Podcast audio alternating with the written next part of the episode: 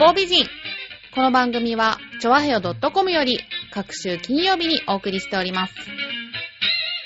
本日も浦安駅バス停留所の目の前にある浦安市市民活動センターサテライトスタジオから公開収録でお送りしております。今日は日中の公開収録ということで、会場の雰囲気もね、だいぶ違う感じがしますけれどもね、ボツマンもたくさんいらっしゃいますのでね、なんかいつもより爽やかな 感じがしますよね、局長。そうですね。ね、今日はチョアヘヨパーソナリティのお二人にも来ていただいております。月曜配信、バオデモカパーソナリティ、芸人役者のヨッシーさん。あ、どうも吉沢と申します。はいよろしくお願いします。よろしくお願いします。そして同じく月曜配信、イタリアンジェラートクラブのパーソナリティ、兼局長の杉村さんです。はい、杉村です。よろしくお願いします。よろしくお願いいたします。ヨッシーさんは、はい。学生時代サッカー少年だったっていうことで、そうですね、サッカー部に所属してました、僕。今日はね、パーソナリティを代表して、はいこちらに来ていただいております。いそして、ヨッシーさん、恒例の質問なんですけれども、はいこのラジオ局の名前、チョアヘヨの意味なんですけど、お答えいただけますでしょうか？毎毎回回言うんですよ毎回新鮮な感じで、通りかかってる人ね、知らない方もいらっしゃそうですよね。。意味は好きです。当たりです。あ、よかった。やっぱ2回目となると違いますね。すねはい 楽しいことが好き、喋ることが好きな仲間が集まっているラジオ局です。また、このスタジオとなっている市民活動センターは、市民活動団体をサポートする施設で、運営の相談に乗ったり、情報を教えたりしてくれるところです。調和表もその一団体として活動しております。え今回のサテライトスタジオ、収録する番組が2本立てとなっております。1本目はトーク番組八方美人、ゲストを招いてインタビューするトーク番組。2本目は浦安紹介番組、まちこい浦安。ブリオベッカ浦安の選手と街の情報やブリオベッカ浦安の状況。そして後半は浦安で活躍する団体に参加していただきます。では早速、はいはい、こちらの番組からお送りいたします。トーク番組八方美人。八方美人とは韓国語では褒め言葉で多彩多芸、彩色兼備を意味します。多彩多芸なゲストと一緒にお送りする番組です。では、はい。お待たせをいたしました。呼んじゃいますか？呼んじゃいますか？はい。今日の多彩多芸なゲストは、サッカー解説者、ブリオベッカ浦安テクニカルディレクター、元サッカー日本代表の津波聡さんです。よろしくお願いいたします。待たせるね、だいぶ。始まって3分待たせるね、もったいないね、これね。そうです早く話したかったのにさ、どこで振ってくれるのか説明がな説明がありますからそう説明がなかったですそうありがとうねご。ざいます。もったいつけて、ご紹介いただきまして。あみんなが待っていたね、津波さん。じゃあ、その、待ってましたよ。よろしくお願いいたしよろします。くお願いいたしはます。じゃあ、津波さんのプロフィールをご紹介させていただきます。ありがとうございます。はい。サッカー元日本代表、読売クラブ時代からベルディ川崎、現東京ベルディに所属、19歳で日本代表に選出され、十数年間にわたり主力メンバーとして日本代表チームを牽引、ディフェンダーとして活躍。1998年現役引退後は監督やコーチ、サッカー解説者として活躍。現在、浦安のサッカーチーム、ブリオベッカ浦安のテクニカルディレクターとしても活躍。ということで、はご丁寧なすご紹介ありがとうございます。い。すごい人をね。すごい人ですよ。すごい人いやいやいやです。本当に。いや、もうね、今ね、3分待たしたって言いましたけどね。あのー、まあ、今回ね、これ収録なんで、最初から座って、ね、待たして。で、あのー、そうですよね。なんかはい遠くからガーッと現れたみたいな。ねえ、あそんなの、紹介になりましたけどえ、もう僕心の中スタンディングオベーションですよ。ずっと本当座っ、座ってね、ご挨拶なんてもう、本当に僕の世代としてはもうスーパースターですから。いや、はいそうですよね。私も正直言って今日ほどラジオやっててよかったと思います。ないですね。ほんと冗談抜きでね。僕最近もう浦安でこの道しょっちゅう通ってますからね。もう呼んでいただければ。そうなんですよ。僕が通った時には公開ラジオやってなかったな。知らなかったな次2回なんでね。今夜ですしね。はい。まあそんな、そんな嬉こと言ってますよ。しいですね。本当に呼んでますけど。簡単に呼びますけどね。しかもだって、須波さんのラジオパーソナリティとしてもね、活躍されてたそうなんですよっ。ていう。つなみさんは、そう、ラジオパーソナリティとしての大先輩ですから。独占 J リーグエクスプレスっていう。昔ね、そう、あの、93年 J リーグ発足の時に、はい。あの、藤川っていうベルディのチームメイトと一緒に、はい帯で日本放送で番組やってましたからね。そうです非よね。常に人気番組で、聴取率高く、社長賞もらいましたからね。わ、すごい。ほんと、すごいんですよ。で、その当時、あの、ラジオを聞いていて、あの、そのラジオの中で、すごいビッグマウスで、俺の日本代表出せみたいなことを 言ってるすごい若手の選手がいて、誰やなんかすごい選手だなと思ってたら、後のゴン中山さんですからね。あの頃はね、まだはい J リーグも広報とかが縛りが緩くて、はい何でもありだったんですよ。本当に、あの、いきなりあの数の携帯電話に電話しちゃって、出させてましたよ。それで、歯ブラシプレゼントとかしちゃってたんですよ。だからそんなことやってたから、ものすごい調子になっちゃって。むちゃくちゃ。今じゃありえませんよ。そうですよね。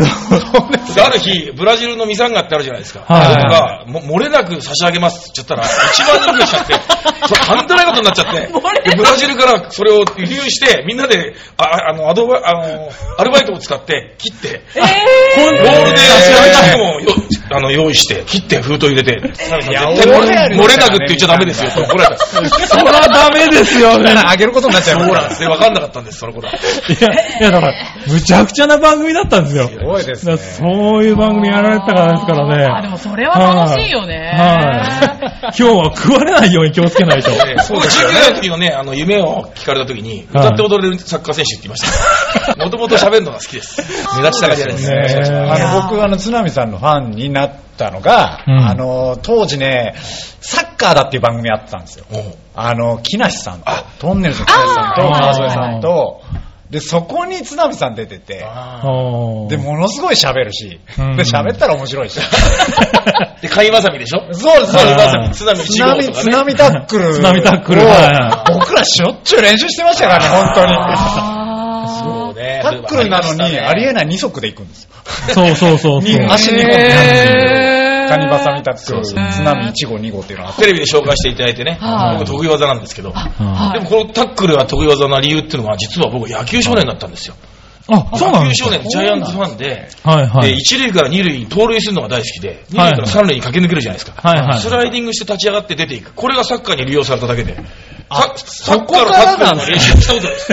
いやいや、それは言わないでほしかった。いや、本当に、野球のスそうなんです野球のタックルが生きたんですよ。はいはい僕はい。が少年たちを指導するときにも、はい他のスポーツもした方がいいよって言ってますよ。あー。そうなんですね。なるほどね。野球少年だったっていうのはすごいですね野。球をやってそうですね。僕も、そう、今42なんですけれど、はいやっぱり僕の子供の頃って、テレビをつけるともう相撲と野球しかで、巨人戦だったんで、僕も野球少年でうんずっと来たもんですから、J リーグが始まった時に、初めてこう、生でプロのサッカーっていうのを見るようになりまして、本当にこの津波さんたちの、あの、サッカーを見て、うわ、こんなものがあるんだと。こんなすごいもんなんだと。正直その前までは、あの、あれなんですよね、キャプテン翼。はい。あの、アニメを見てる。あれがサッカーだったんですよね。なんで、いわゆるドライブシュートとか、オーバーヘッドキックなんていうのはもう必殺技で、いわゆるカメハメハみたいなもんですよ。ねそう 確かにそうね。。そんなものはあるわけないだろうっていう。打ったら決まるんですよはい。だったのが、J リーグを見たら実際それを打つ人がいるわけですよね。本当に打つんだと。お前とかやるんだっていうんで、そう、あれで本当に、あの、野球少年がどんだけサッカー少年になったかって話ですよ。ハマっていただいたわけですね。はい。田辺さん、いつ頃からサッカー始めたんですか？僕はもう小学校6年生ですね。あ、小学でも中3まで野球も一緒に併用し並行してやってましたね。へ小学校この6年生の時にヴェルディの前身の読売クラブというところに入うり、ん。そこがまあ非常に自由な環境で、えーこう生え抜き選手を大事にしながらワイワイやっていくようなうんトップチームにみんな憧れて、そはのい選手としてね、サッカー好きになるきっかうけになりました。ん。はい。津波さんの本に、はい。初恋の女の子をサッカーの妨げになるかと言って振ったって書いてあったんですけど。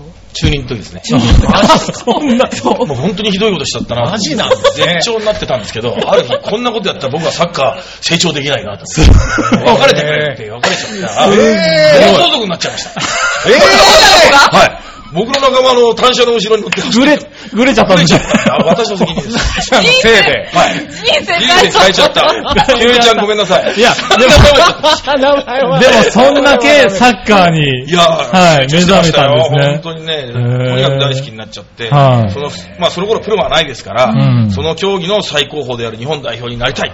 とにかく日本代表になりたいって思いが強くて、アメ横行って、えー日の丸のシールとかを買ってきて、えーし自転車に貼ったり、ワッペン買ってきて、お母さんに体操服見てもらったりとかいう、ちょっと見たら危ない感じ。いやいやいやいや、全然今の子供と全然変わんないですよね。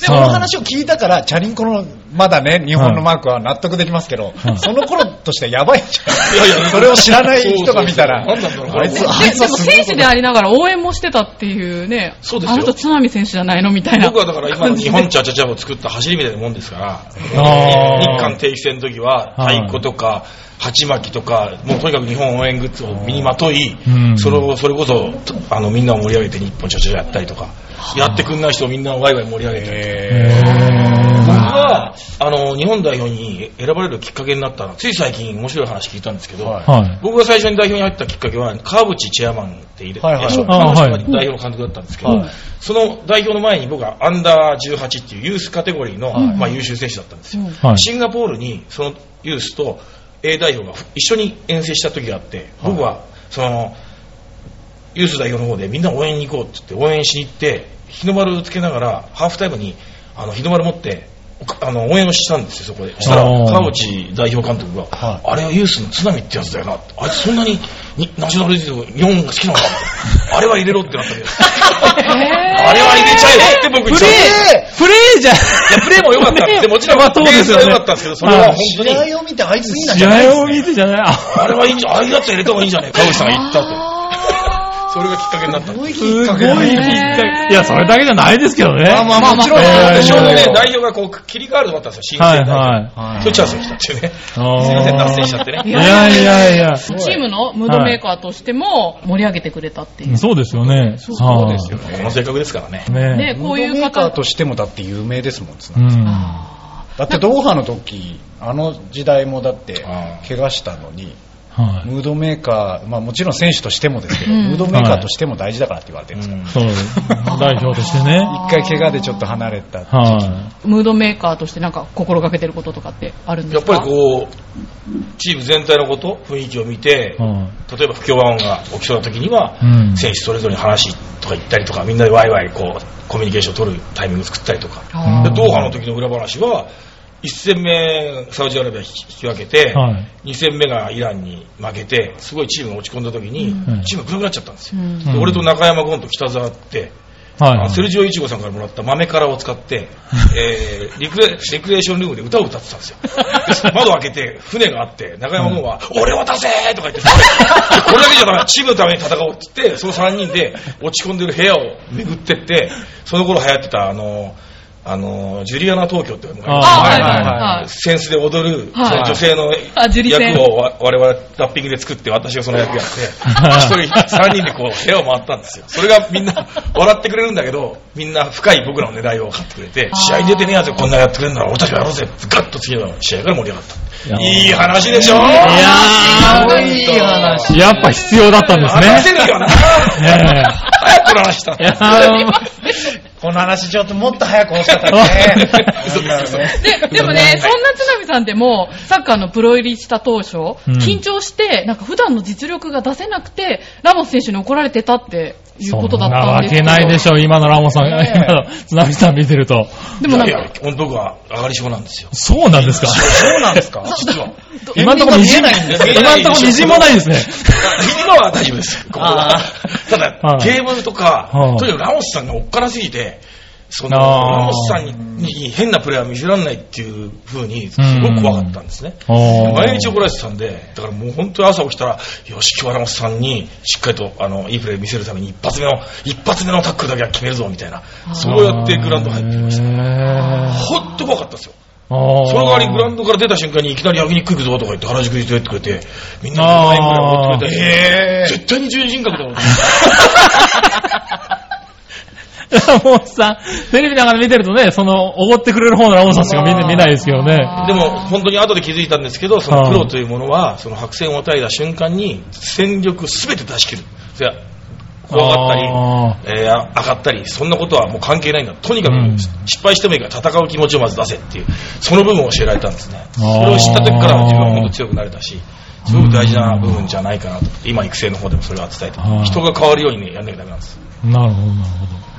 じゃあそういうともすごいねされて、そうやって克服していたんだよね。じゃあ二人からもいろいろ質問あると思うんですけど、ははい、局長もね、いろいろ質問用意してきたと思うんですが。い。そうですね、あのー選手を引退してからも監督をやられたり J1、J2 監督をして、今はまあ JFL のね、ブレベッカ・浦安のテクニカルディレクターといろいろやってますけど、いろんな立場で、いろんなサッカーチームを見てきたと思うんですけど、どの立場でやるのが一番楽しかった？楽しいですかね？楽しい。うん楽しいのは選手ですよ。一一番楽しいのは入ったって選手ですよ。もうボール蹴って、好きなサッカーずっとやって、ね。僕の時代は初任給6万円でしたけどうん、そこからもう1000万超えるようなお給料いただけるようまで、そこまで歴史がね、ほんと積み重なって、もうこんな幸せないと思って。なるほど。でも、今、今でもね、こうやってうん。サッカーに関わってうん。お仕事させていただけるなんていうのは本当に幸せなので、まあ、順番は選手が一番ですね。選手が一番。はい。本当大変です。ああーそうなんですか。本当に辛いし、そうなんですか。ただ成功した時は本当に素晴らしいし、だからみんなやみつきー。になるんですけど、なんで監督が大変かってわかります？僕やるまでわかんなかったですよ。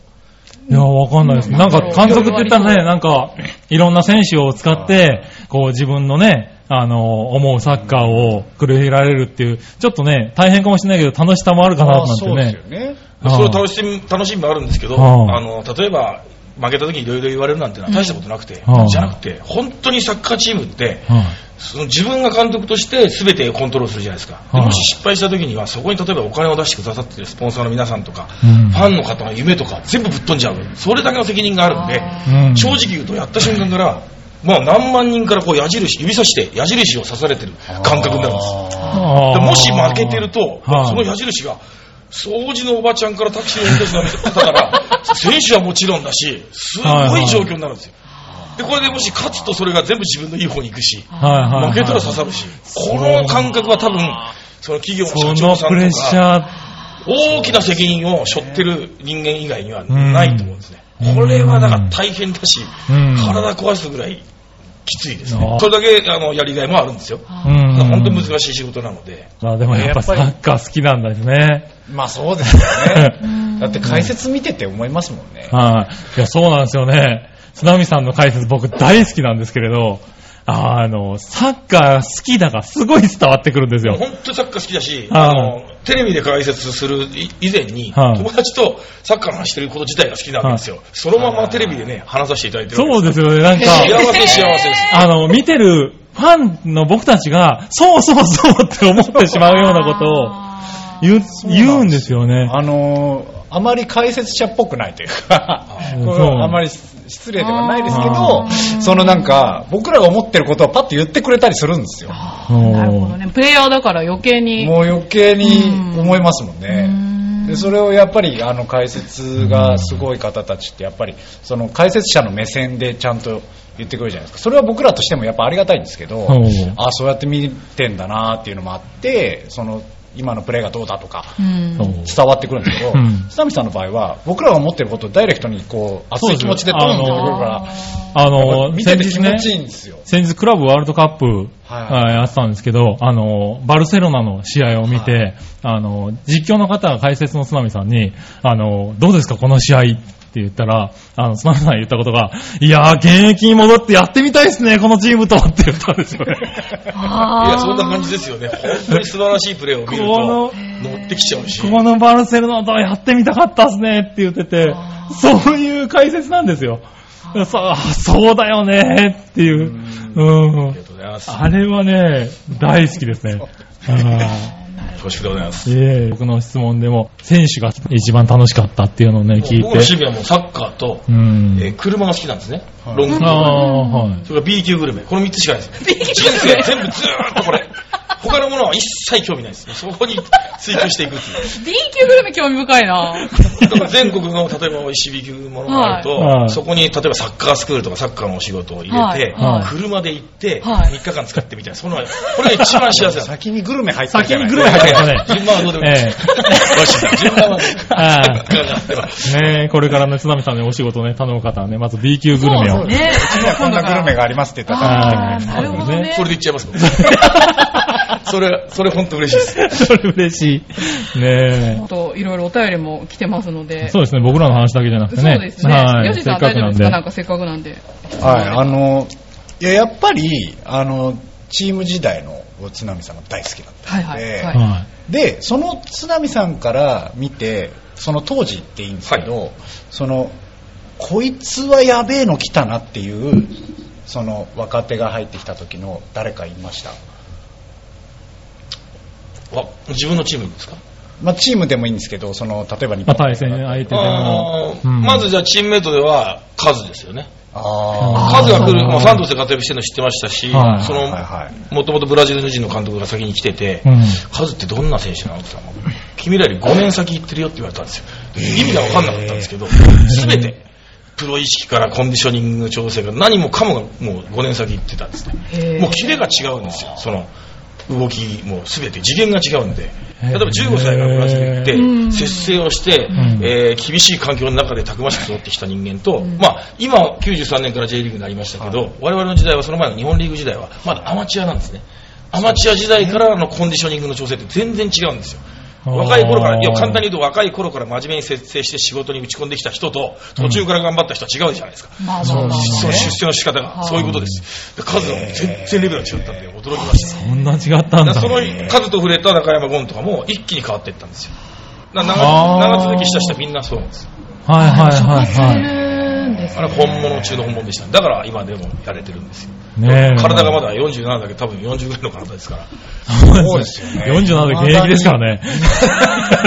で うちブリオベッカーの清水光也っていうのが一緒にグアムにキャンプ行ったんですけど、あはいとんでもなかったっつって驚いてましたからね。あ走れんだみたいな。あ。はいだからはい。それを見ちゃうと、そうか、そこまでやんなきゃいけないんだって意識が変わるわけですよ。うん意識が変わることが全ての生活も、プレーも変わっていくんで、まあ、何しろ数と一緒に接することができた選手がラッキーでしたね。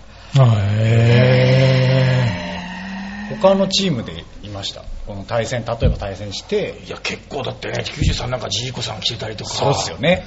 当時。すごかったです。黄金の、本僕は、あの引退を決めた理由っていうのを公式的にコメント出してるのは、稲本潤一とはい。ガンバーとぶつかった時には彼が中継者で、バーンって吹っ飛ばされたことがあるんですよ、僕。はいで僕は小さい体だったんですけど、読売クラブの技巧派育ちなんで、ーはいはい。要はちっちゃくてもテクニックで大きな相手に飛ばされないっていうタイミングの取り方とか、体の入れ方っていうのを熟知していて、ほとんど負けたことなかったんです。うん。ところが、稲本っていう選手は、ガンバでやっぱ同じように育ってきて、はいそういうテクニックを持ちながら、体も大きくて、なおかつ顔もいい。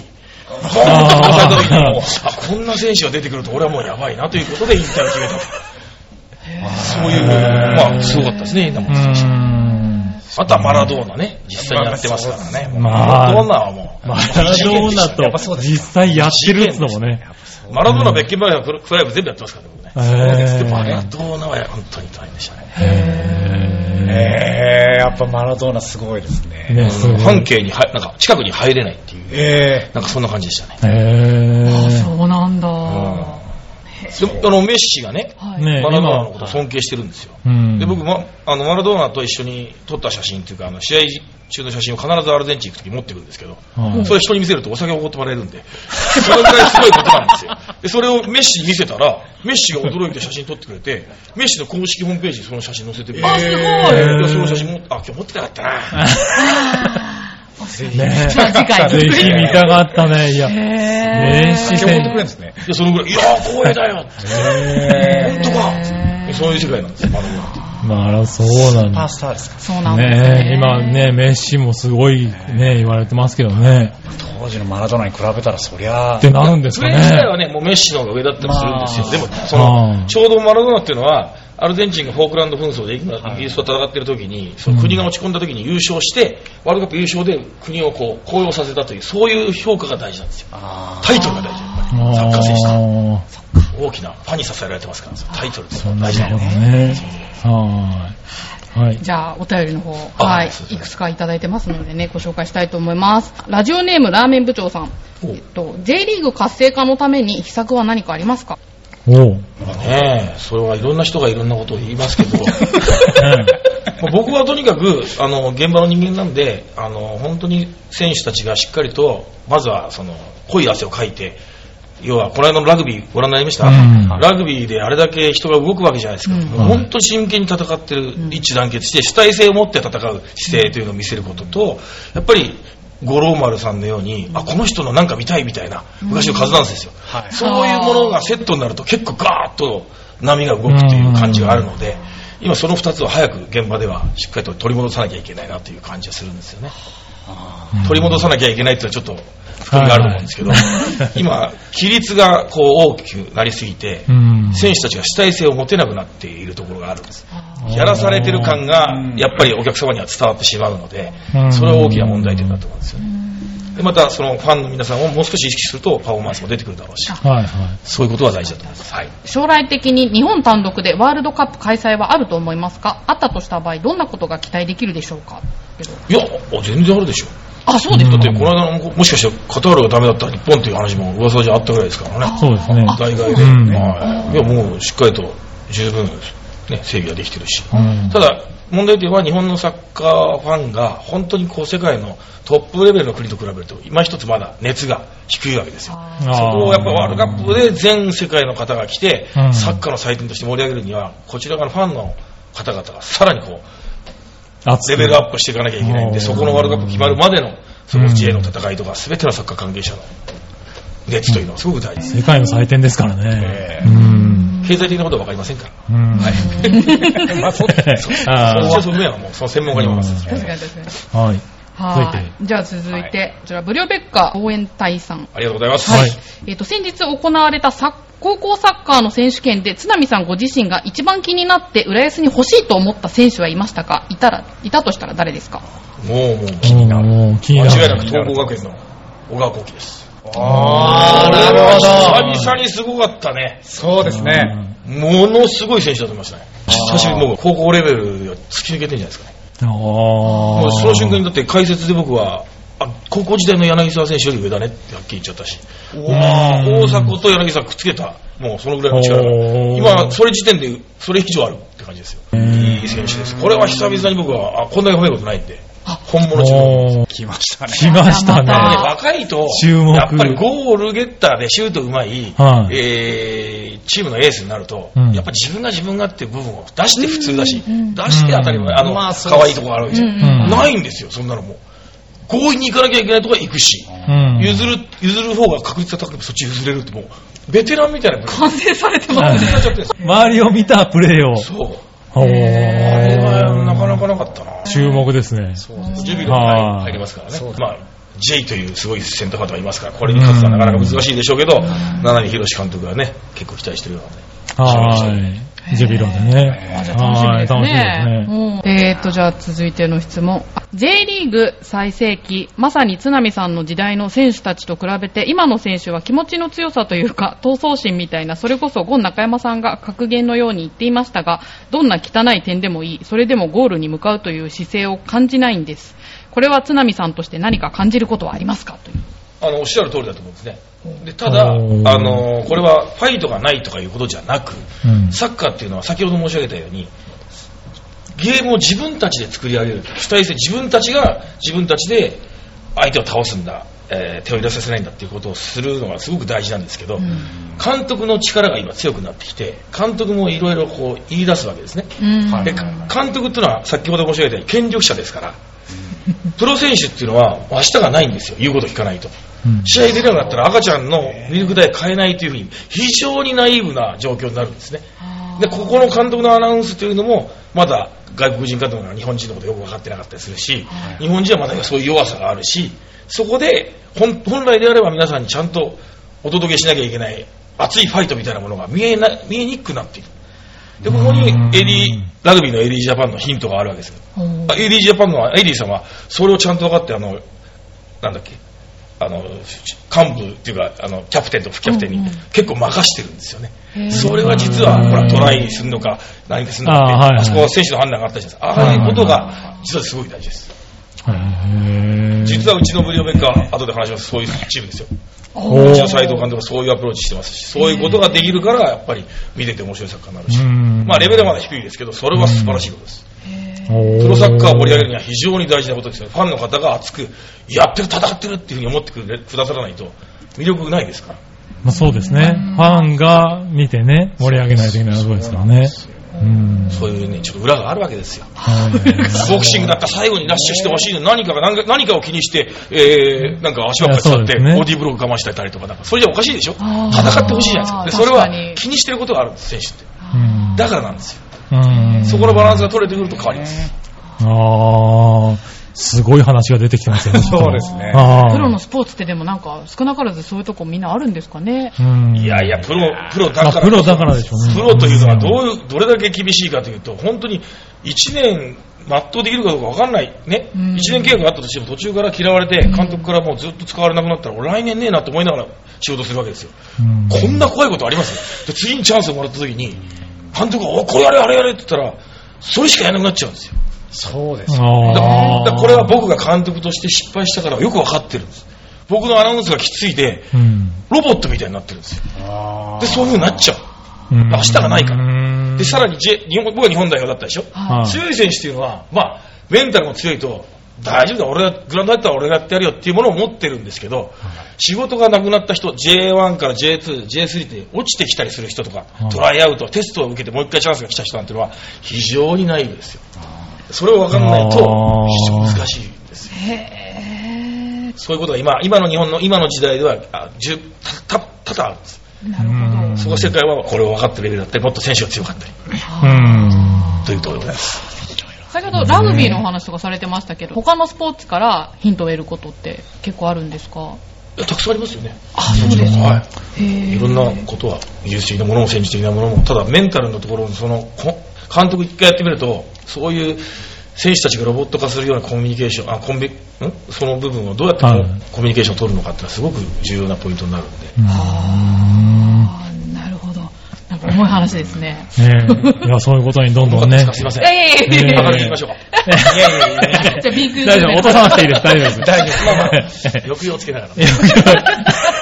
もう一個もう一個はいいいか？な、はい。えっ、と、はい。津波さん、将来日本代表の監督になっていただけるのでしょうか？っていうお便りがあの。まず、なっていただけるっていうか、なりたくてなれるもんじゃないです。本当に。日本代表の監督というのは、本当に実績を上げて、うん。周りから評価されて、初めてそのステータスというか、ステージに立てるもんなんで、僕は今監督もやれてませんから、うん。しっかりと、その、自分のやるべきことっていうのをやって、もしチャンスが来たら自分がやるとなれば、そこからのスタートで、そこで結果が出ればまた違うでしょうし、そういうもう一度やってみたいという夢はありますけど、そんなとんでもない、恐れ多くて言えませんよ。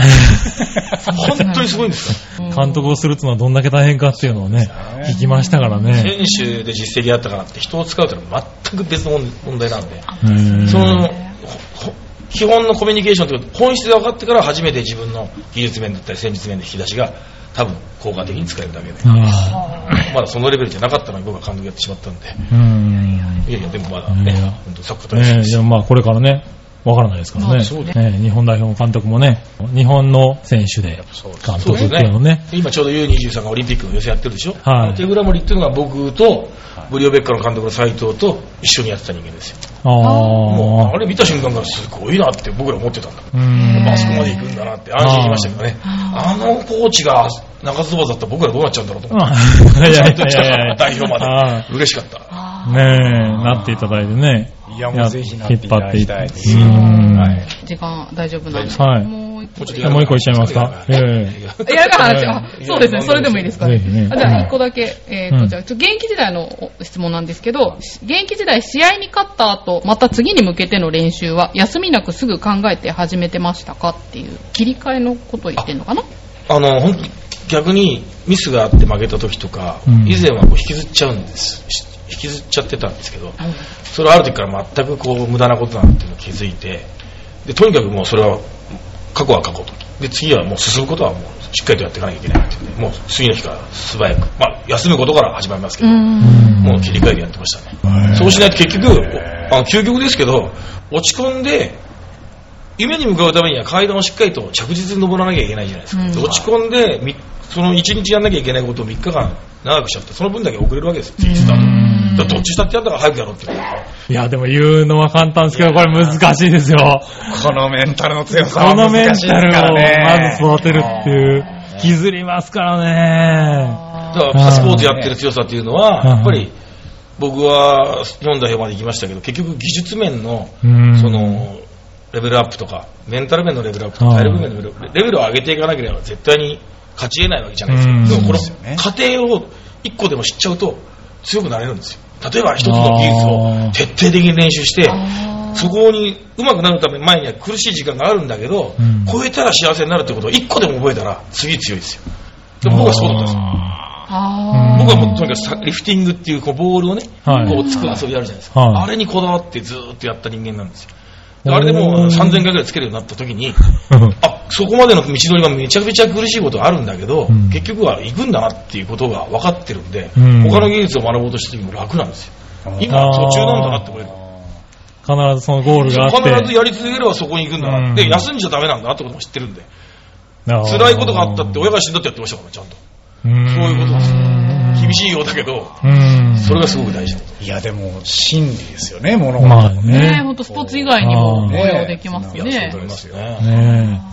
この方がテクニカルディレクターにいると、選手は大変ですね。いや、で もだって、伸びたいそういうことをやってきた人ですからね。できない、言えないですよね。それは強くなりますね。強くなっていく。はい。オリオそこからもうさねベッカ。やっぱり、あって、精神的に強くなれたように。うんはなんかぬるま湯の中にね、熱した熱気をブワーって、ボチバーってされたみたいな感じだったんですよ。若い頃。本当になる。ほどね。なんじゃこれはラムするいっていう。熱中がバーンって落ちてきた 感じなるほど。本当でしたね。暑かったですもんね、もう、いきなりだってミスするとね、僕のボールを取って、隣のテニスボール、テニスコートで蹴っぽって、お前なんかプロじゃないよ、お前。やってらんないよ、この野郎。下手くそ帰れよ、お前。つって。お前高校の時の方がもっと真面目だったよ。ちゃんとやれとか言って。言ってくるんですよ。えそれ毎日ですよ。もう泣きそうになってましたもん。で、その後焼肉そうをしてくれて。急に 津波行くぞって顔、ほら、二重人格でしょ、やっぱり。そうですね。